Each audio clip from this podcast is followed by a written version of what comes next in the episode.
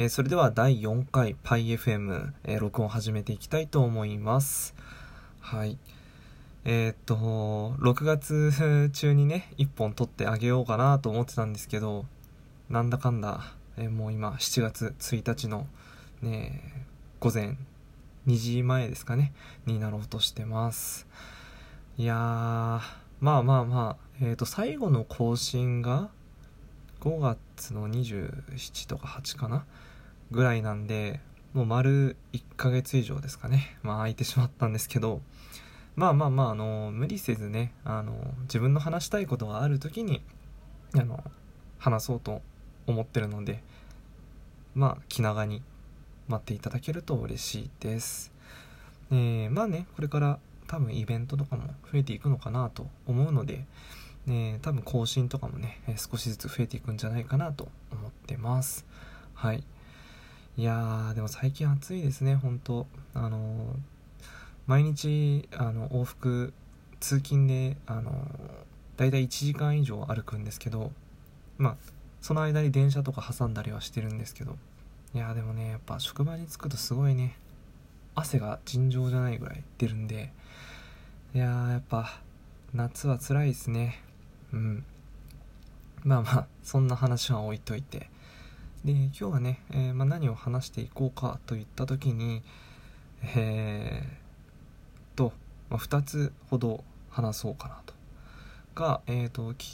前回の予告でですかね、えー、言ってたかもしれないですけど、えーと、同時イベント、えー、キュートスターフェスティバルですかねに行ってきた話と、えー、あとあとですね、えー、来週あるんですけど、えー、アイマスエンジニアトークというですね、まあ、そういうエンジニア向けのイベントがありまして、まあ、それについてちょっとね、話せたらなと思ってます。はい。で、まずはじめにですね、えー、アイマスエンジニアトーク、えー、こっちに、こっちの方についてね、ちょっとまず話させていただこうかなと思ってます。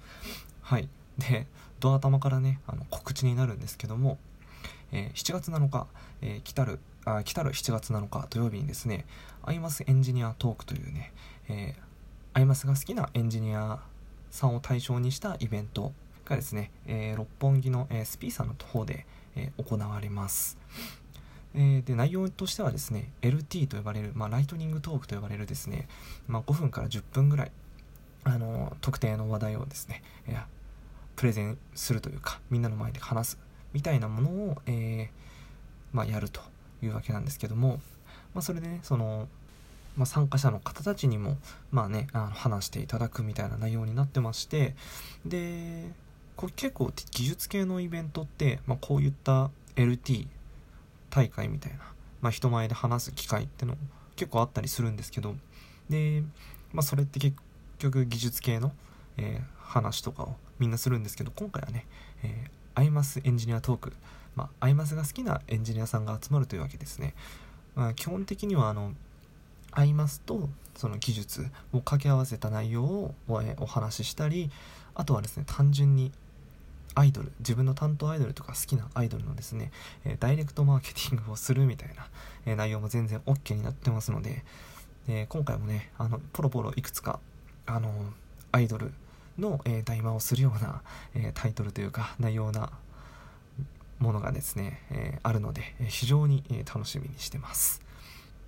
まあ、今回はですね、アイマスエンジニアトークというイベントなんですけども、で、結構ですね、これ以外にもいくつかイベントをやってまして、えー、っと、もう、だいたい2年、2年前の冬とかですかね、が初発のイベントだったんですけど、まあなんかあの、ハッカソンみたいなですね、アイマスハッカソンと銘打って、あの、1日かけて、まあ、ものづくりをすると。アイマスと、まあ、技術を掛け合わせて、え、ものづくりをするみたいな内容だったり、あとはですね、えっ、ー、とまあアイドルと技術を掛け合わせて何ができるかっていうアイデア出しをするアイデアソンだったりですね、まあ、そういったものを、えー、まあ、定期的に3ヶ月とか4ヶ月に1回ぐらいですね、えー、定期的に開催しておりまして。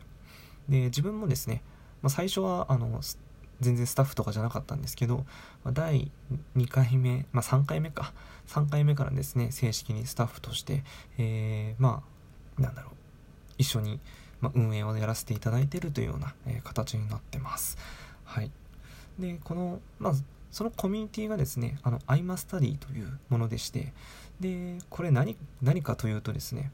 あのやっぱり iMaS ってその UGC その二次創作が盛んな、えー、コンテンツだと思ってましてそれで結構ですね、えー、まあ、イラストレーターの方だったり、えー、文章、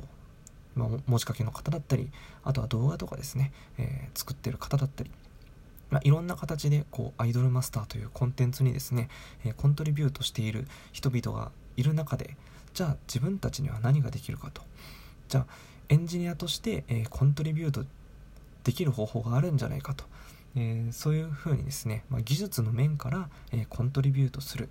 え面白いことをやりたいっていうですね、えそういう趣旨で、えできたコミュニティということになってます。はいてかそういうコミュニティです。はい、で自分もね、えー、まあ最初はなんか怖い アイマスハッカソンあの一番最初はあのアイマスハッカソンっていうハッカソンイベントだったんですけどやっぱりですねこの初めて参加する人とかはねあのやっぱ怖いイメージがあるんですよね強いエンジニアがめちゃくちゃいる場所みたいな自分もね最初はそういうイメージしかなくてでこうなんだろう。行こうかな行かないかなってこうツイッターで悩んでたらあのまあ、浜子さんという方からあのクソリプをいただきあの、まあ、ぜひ来てくださいみたいなですね。で、まあ、結局行ってねよかったなって感じなんですけど、まあ、全然楽しかったですね。うん。あの時はなんか自分はあの何作ってたかな？アンドロイドアンドロイドアプリでえっ、ー、とコールアプリみたいな。なんかそのライブ中の、えー、コールをまとめたような、えー、まあ、コールが分かるような、えー、まあ、アプリケーションを作ろうとして、まあ、全然あのプロト本当のプロトの第一歩みたいなやつしか作れなかったんですけど、まあ、そういうのを作ったりしましたね。うん、でまあまあまあで今回は、まあ、LT 大会ということでまあねあの嬉しいことに。現在えー、っとそうですね、うん、参加者枠もね全部埋まってまして、えー、結局スタッフ入れて65人ですかね。総勢65人の、えー、参加者が、え、一斉に集うという、え大すごいですよね。もう大大イベントですよね。うん。になってます。でまあ LT まあ、LT 大会というぐらいですから、まあ、今回ですね、まあ、大体まあ、20本ぐらいかな20本弱の、えー、まあ、LT の応募がありましてまあ大体20本ぐらいあるんですけどいや結構皆さんねタイトルだけでもねすごい面白そうな人たちばっかりなんですけどえー、っと自分がですねやっぱ気になるのはえー、神崎蘭子ハックとかですね。これ神崎蘭子の何をハックするんだっていう、えー、気持ちになりますけどすごい内容楽しみですね。あとは自分が要注目要注目なのはですね次元の壁を越えてアイドルに出会うという、まあ、サルさんのですねね LT があるんですけどもまあ、毎回毎回ね、あの、面白い LT をしてくださるので、今回もね、非常に楽しみにしております え、ね、ポッドキャストでなんか言ってますけど、あの、非常に楽しみにしておりますので、えー、ぜひぜひ、あの、えー、期待してます。はい。で、あとは、なんだろうな。うんうんうん。構皆さんばらつきあって面白いんですよね。本当に技術って一括りにしても、そのインフラ周りだったり、結構ね、あのウェブだったり、とかネットワークだったりとかですね。結構そのレイヤーごとにやっぱ分かれて技術者の人たちが いまして。だからアイドルってこう一つにくくってもですねやっぱこう技術的にはこういろいろありまして、まあ、楽しめる。すごい本当に楽しい、えー、LT 大会になるんじゃないかなと思ってます。でそんな中ですね自分もなんか 今日のなんかね、あのー、スタッフ打ち合わせがあったんですけどなぜか自分も LT をすることになりしかも 大鳥の枠にですね入れられてるという謎の、えーえー、ことになってましていやね何話そうかなって感じなんですよね。1週間しかないししかも平日時間ないしねあの資料とかね何も何もないですよ。何も作ってない。こんな状況で何を話すんだという感じですけど。ね、こうイベントページを見るとフレデリカとだけ書かれていて。まあまああのー、何か何かしら何かしらねあの話そうと思います。はい。いや怖いなこれ。いや大鳥って大鳥怖すぎますよね。あのいつもはですねあの大鳥の人は結構あのボデーさんというあの某ボデーさんと呼ばれるですねあのモモカ P がいるんですけど、えー、毎回ねあのすごいどっかんどっかんなね面白い LT をしてくださるのでまあボデーさんがいればねあのボデーさんに振っとけばいいやみたいな 気持ちになるんですけど、まあ、今回はねあのー、自分が、一番最後まあ現状ね現状一番最後ということでまあ何かしらこうねいや怖いなこれ。なんかちょっとね一応ネタはなんとなく思いついたんですけど割とちょっとねあの技術、まあ、一応開発してますよ系のお話になると思うのでなんかそのねあの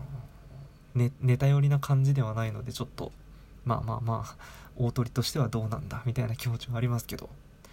えー、まあ、そんな感じでですね出ます。えー、っとまあこれが、えイベントの紹介ですね。はい。いやーでも本当にこういうなんだろうな。エンジニア向けしかも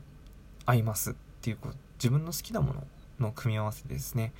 えイベントがあるっていうのは本当に嬉しいことだなと、まあ、そういう機会があるのはそしてねあのコミュニティがあるのは非常に、え、自分にとってはですねすごい嬉しいことだなと思ってます。もう今なんてあれですかね。あの一応コミュニティで Slack というですねあのツールを、まあ、チャットツールでを使ってるんですけどももうそこではですね登録者100人普通に3桁超えてて今何人ぐらいかな？普通に12030とかいるのかな？あ160はいるのか？はいましていや本当にすごいですね。うん。いろんな各方面の技術者が160人以上集まっているっていうこの凄さ。や本当にすごいですね。で結構ですねそうこのちょっとなんか全然話話変わるわけじゃないけどあのこのイベントまあ2016年の12月にですね、まあ、初めてのイベントがあって自分が初参加したんですけども、まあ、本当にそれに参加したおかげで割となんだろうなその人生人生っていうと大きいけどあのなんだろう自分の、うん、なんかその世界が広がったっていう感じはありますね。なんやっぱ人との出会いってのがすごい大きくてで今でもねそそこで出会った方ら方々たちエンジニアの人たちとまあいろいろですね、まあ、お世話になってたりとか、まあ、一緒に遊んだりとかですね、えー、してるわけなんですけどだから本当にそうやって今今でも関係が続いてるというか、うん、やっぱねアイマスはこういうコンテンツを通してこう人とつながるというか、まあ、同じ趣味を持つ人と、えー、一緒になんか語ったり遊んだりできるっていうのはですね本当に嬉しいことだなと思ってます。で自分はあのその時、まあ、2年前ですけど自分は本当にあのエンジニアとしてはですね本当にまだまだ卵ひよっこみたいな感じでで本当に自社内だけの ことしかわからないみたいな。で他の会社さんの他のエンジニア事情なんて全然知らないみたいな。で自分は本当に何だろうなエンジニアとしてひよっこだし、えー、何もできない、えー、周りのねその仮想的じゃないですけど見えない人たち本当にすごい手の届かない存在だと思ってた人たちが、えー、今こうしてねあのいろいろお話しさせていただいたりとか、えー、してなんだろうその他のエンジニアさんの雰囲気感というものを知れたっていうのもねあの非常に自分にとっては、えー、大きかったなと思いますね。本当にそこで、えー、それを知れたおかげでなんだろう自分にもなん自信がついたというかその分からないことあれば聞けばいいし、うん、であと他の人もこういうことやってるんだっていうのが分かるの分かったことで、まあ、自分もねあじゃあこういうことできるんだとかそのな自分の身になるというか、うん、成長する上で本当にこの出会いは大きかったなと思いますね。であとはまあそのエンジニア面としてではないですけど一緒にねこうライブになんかそう出会ったそこのイベントでね出会った人とあのじゃあチケット余ってるんで一緒にライブ行きませんか？って言ってあの去年のですね石川あシンデレラのツアーライブ石川ですね。石川にあの2泊3日かな？とかしたりですね。本当に何だろうな。台湾にもねこの間一緒にねあの行ったんですけどそんな感じでねこう人との出会いっていうのはねあの非常にいいですね。うん。いやまさかねそのなんかちなんかコミュ障割と割とコミュ障なんですけどまあまああの一緒にね旅行に行ってくれた方があのすごいなんだろコミュニティ能力めっちゃ高いっていうのがあるんですけどそんな感じでねあの自分がまさかね なんか2年前の自分はこうやってなんか全然知らないネットの人とネット上の人とねこう一緒に遊んだりとかなんか 旅行に行ってねライブにまで行くなんて全然想像もしてなかった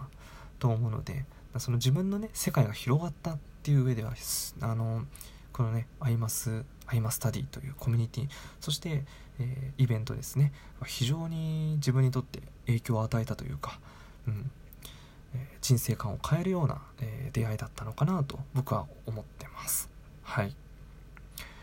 いやーちょっと一気にね振り返りましたけどまあこんな感じです。あの7月7日にですね、まあ、さっきも言いましたけどねあるので、えー、ぜひねちょっともう枠が全部埋まっちゃってるんですけどあのー、確かあのー、なんだっけ予約そのキャンセルした人が出たらあの自動で確か繰り上げで入れるみたいなやつがあったと思うのでねあのこの このポッドキャストを聞いてるエンジニアさんがどれだけいるかわかんないですけどあのもしねもしあの興味が出たらねあのぜひぜひ参加してほしいですね。あのなんか興味があるけどちょっと自分あんまり自信ないからみたいなのはねあのそういうのは、え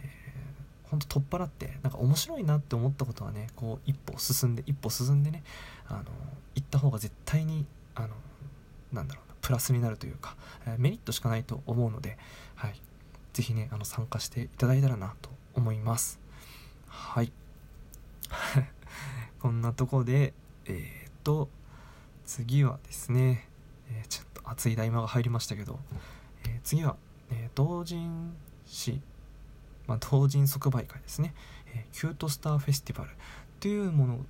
イベントがですねえっ、と6月の半ばですかね。早いな。てかもうもうもう7月になったのか。そう考えるとめちゃくちゃ早いな。うん。まあいいやはい。まあね結構家から近い距離であのね CSF あったので、まあ、行ってきたんですけど、まあ、まあ、近くにあったというか、まあ、自分の好きな、あの、サークルさんが新作を出すということで、あの、これはぜひ行かねばということでねこう行ってきたんですけどいややっぱりねあの こう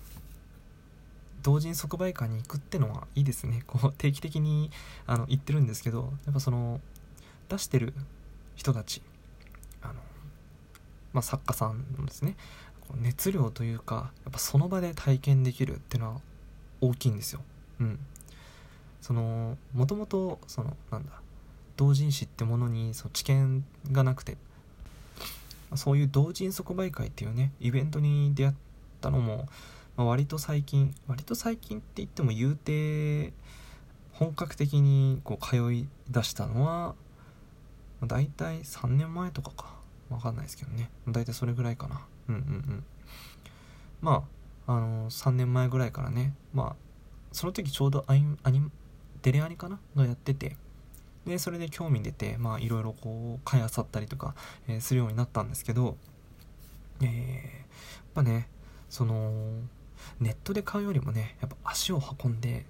ね、こうお金のやり取りをして、えー、こうね、お金を渡して本を受け取って、家に帰って読むっていうねこのなんだろう儀式的な感じじゃないですけどやっぱねこう作家さんから直接買うみたいなのはねなんか非常に貴重な体験というかなんかねやっぱいいんですよね。なんかネットで買うと味気ないじゃないですけどこうね手でちゃんと、えー、受け取って読むっていうのは非常に素晴らしい体験だなと思います。あのこれは是非ね行くべきだなと思いますよ。はい。でえー、っとまあまあそんなわけであの自分のねあの好きな、えー、サークルさんのね、え、作品を買いまして、非常にであのま買ったはいいんですけどまだ読めてないんですよね。これなんで読めてないかというとやっぱあの自分の本当にななんかわかんないんですけど自分の本当に好きな作品っていう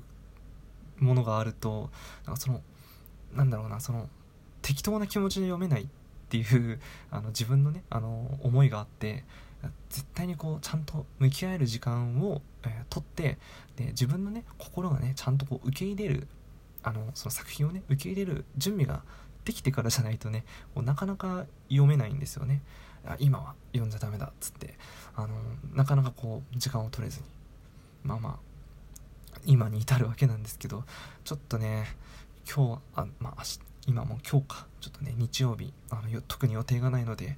えー、ここはしっかりねあの今日さすがに今日はねちゃんと読めたらいいなと思ってます。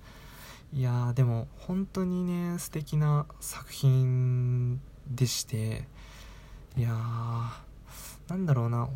すごい自分の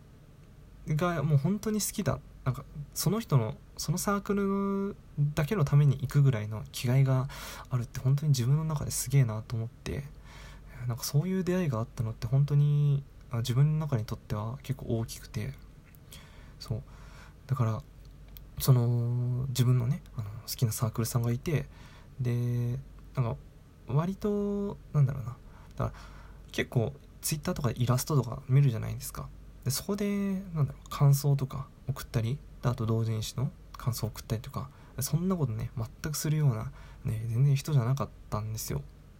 なんか普通に見てまあリツイートしてああいいなこの絵とかだったり、うん、まあ本本なんてねもう読んでわわいいって自分の中で思って終わりですよ。ただねあの本当にその作品だけは違って本当に自分のなんだろう心に残ったというかグッとくるものがあったんですよね。でなんかわかんないんですけどもう本当にバーッと感想その時はなんか別に長文とかじゃなくてあのリプライでねツイッターのリプライでこうちょっと「どこどこのどこどこが良かったです」みたいなあの一言二言ぐらいでですねあの感想を伝えたんですけどででもねやっぱ感想を伝えるのはね大事ってか大事だしなんかそう思わせる作品って本当に素敵だなと思いますね。うん。で初めて、えー、そのサークルさんの読んだ作品っていうのがそのデレアニのなんだろうなその宇月が復帰してからえっ、ー、と次3人でですね、まあ、ニュージェネレーションとして、えー、3人で舞台に立つまでの間のお話ですね。こうニュージェネとして、えー、新たな一歩を踏み出すっていうところですね、えまあ、丁寧に描かれていて、まあ、なんだろう。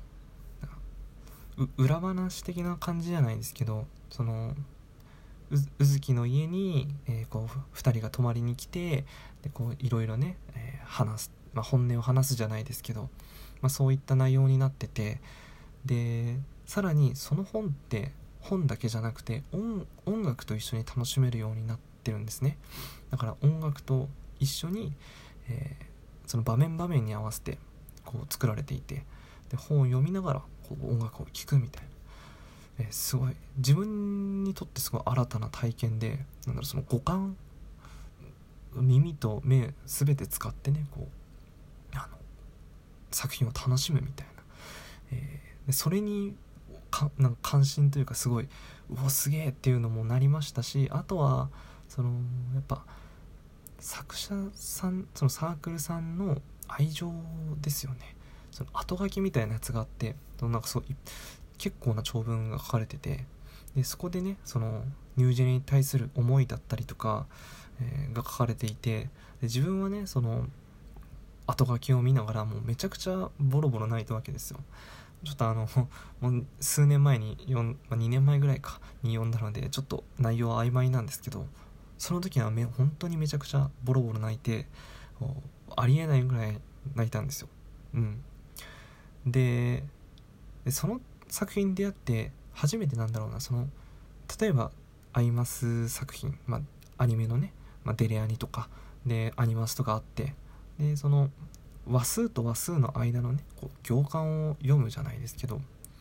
まあ、そういうなんだろう楽しさっていうかものを教えてくれた作品でもあってで結構自分ってなんかそのまま、えー、なんだろう素直にたの言う、まあ、単純なんですけど、まあ、素直に楽しむ。なんかそのアニメとして、えー、作られた24分間ぐらいですかね。もうこう素直に楽しむ、え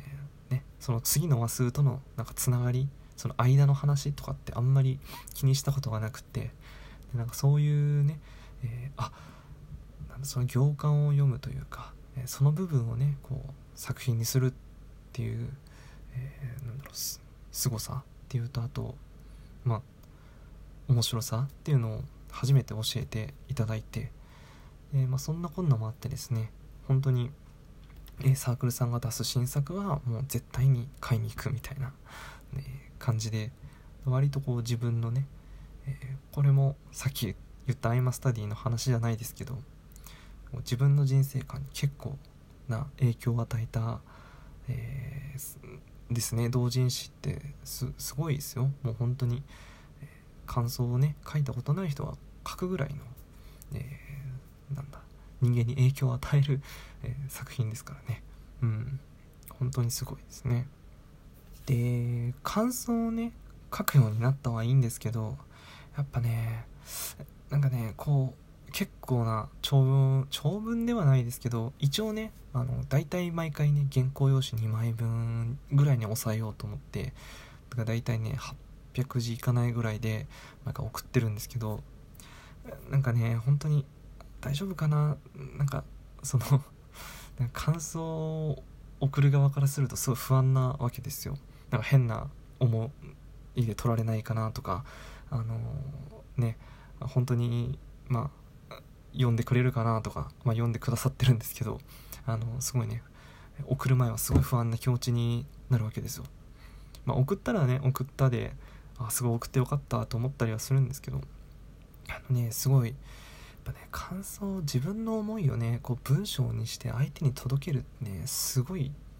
あの記録というか難しいですね。あの自分は大体あの1回まず読んで作品をね作品を読んでで、まあ、よかったなって思うわけですけどでそっからな、まあ、何回か読んでで自分があ一番ここ良かったなと思ったとこにこうなんだろうメモ書きというかあのノートにメモとか取って、まあ、ある程度こう抽出していくわけですよ。ででさらにねその抽出いいなと思ったとこにこう文章にく付けしてでで結局ねあのその後うんうん悩んでだいたい書き始めてから1週間 長えけど1週間ぐらいはね、なんか見直したりねうんうん悩んだりでこう作品読み返したりしてよし出すかって思った時にこう出すんですけどだからね感想を書く時は毎回1週間ぐらいかけてますね。あの 皆さんどうなんですかね？みんなはどれぐらいの 感じで書いてるんですかね？あの自分は本当に毎回毎回それぐらいかけててだからなかなかね時間の取れない時とかこの間とかひどかったですかね。3週なんかイベントで買ってから34週間後ぐらいに あの感想を送ったりもしてますからね、まあ、まあ言うて、えー、まあ、そんなに買ってから早い方がいいみたいな感じではないんですけどうんうん。いやでもね、まあ、すごい2年前の自分としては考えられないですね。感想を書いて送るみたいなね相手に送るみたいな。本当にすごいですね。いやでもね本当に素敵な作品なので是非皆さんに触れてほしいってのはあるんですけどえー、まあその、まあ、あのピアノさんというですねサークルさんでしてえー、指揮フレをメインにした本だったりリップスですねリップスの本だったりとあとはさっき言ったニュージェネの本とかですねでを出してましてで毎回あの本と曲をセットで出してくださってましてでさらにですね、えー、小物というか、えー、そのなんあなんだ なんて言われるのかアメニティじゃねえななんだ、まあ、その小物とかもねすごい凝って凝っててですね、まあ、式フレの本でいくとですねあの香水とかをつけてくださっててこう読み本を読みながら、えー、本を読みつつ音楽を聴きながらそして香りも楽しむってね本当に五感をフルで使うような、え、作品になってますので、えー、ぜひですぜひですね、皆さんもあの式フレが好きな人たちはあのね読んでくださると読んでくれるといいと思います。あの内容的にはえっ、ー、とそれもねあのアイマスのこう世界線に沿って、えー、丁寧に描かれているものなのでまあその、まあ、しきちゃんと、えー、フレちゃんが仲良くなるまでのお話そしてそこから先の話が描かれています、えー、ぜひぜひ、えー、お手に取って読んで みてください、えー、ななんかすごいなんだろうな全然関係ないのにこうすいませんって感じですね。こう宣伝してしまって、えー、申し訳ないですけどね。はい。みたいな感じです。まあなのでまあこのさっきね2つ話してきてやっぱね自分の楽しいと思ったことに対してはこう踏み込む勇気というか一歩踏み込んでみるとねね自分の世界が広がるってのは結構あるんですよ。だからねこうアイマスを通してこう自分が面白そうだなと思った、えー、とこにはですねこう行ってみるといいな行ってみるといいんじゃないかなと思います。はい。ということで雑な締めですね。はい。えー、まあこんな感じですかね。はい。でえー、っとそろそろ締めに行きたいと思うんですけど、まあ、来今月ね今月は何だろうな。まあその来週はアイマスエンジニアトークもありますしあと再来週ですかね。はあのフレデリカ P のね、えー、が集まってまあ打ち上げみたいなやつもありますのでちょっと楽しみですね。ねそこなんかその2つの話とかになるのかな？ちょっと分かんないですけどまあ今月もね1本あげたらなと思います。ちょっとねこの今日のやつはねちょっと6月カウントでちょっと6月あの6月30日カウントでちょっとね自分はそういう心持ちなのではい、はい、7月はね1本1本以上上げるというのを目標に掲げてちょっとやっていきたいと思います。はい。それではですね、えー、また、えー、次回ということで、えー、お疲れ様でした。はい。